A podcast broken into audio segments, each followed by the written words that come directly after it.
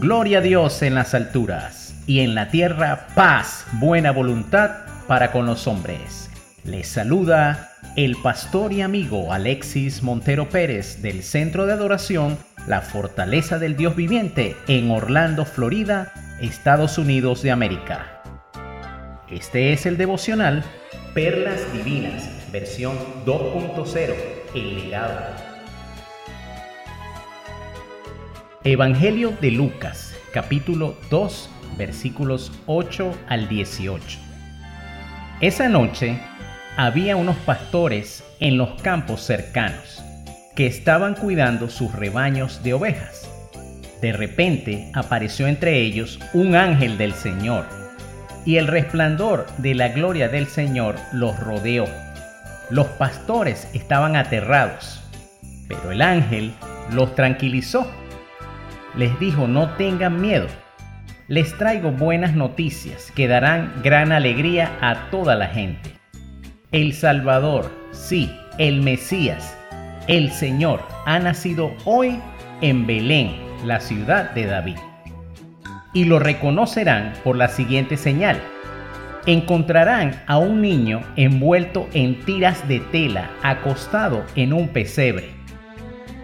De pronto se unió a ese ángel una inmensa multitud, los ejércitos celestiales, que alababan a Dios y decían, Gloria a Dios en el cielo más alto y paz en la tierra para aquellos en quienes Dios se complace.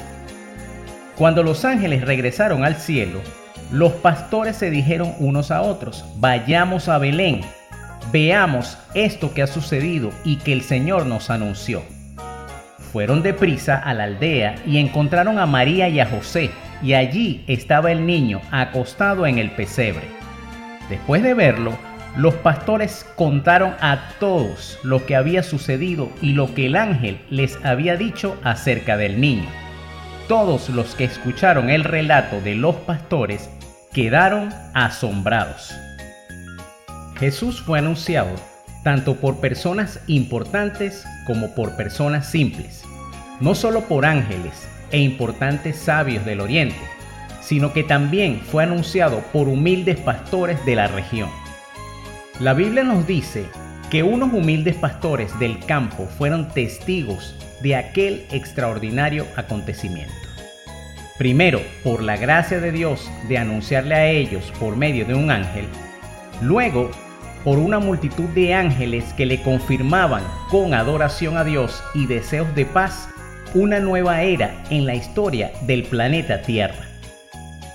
Los pastores sin vacilación llegaron hasta donde estaba el niño con sus padres para adorarle y continuar sus vidas maravillados y llenos de adoración y gozo al Señor. Jesús nos llama a predicar acerca de su amor.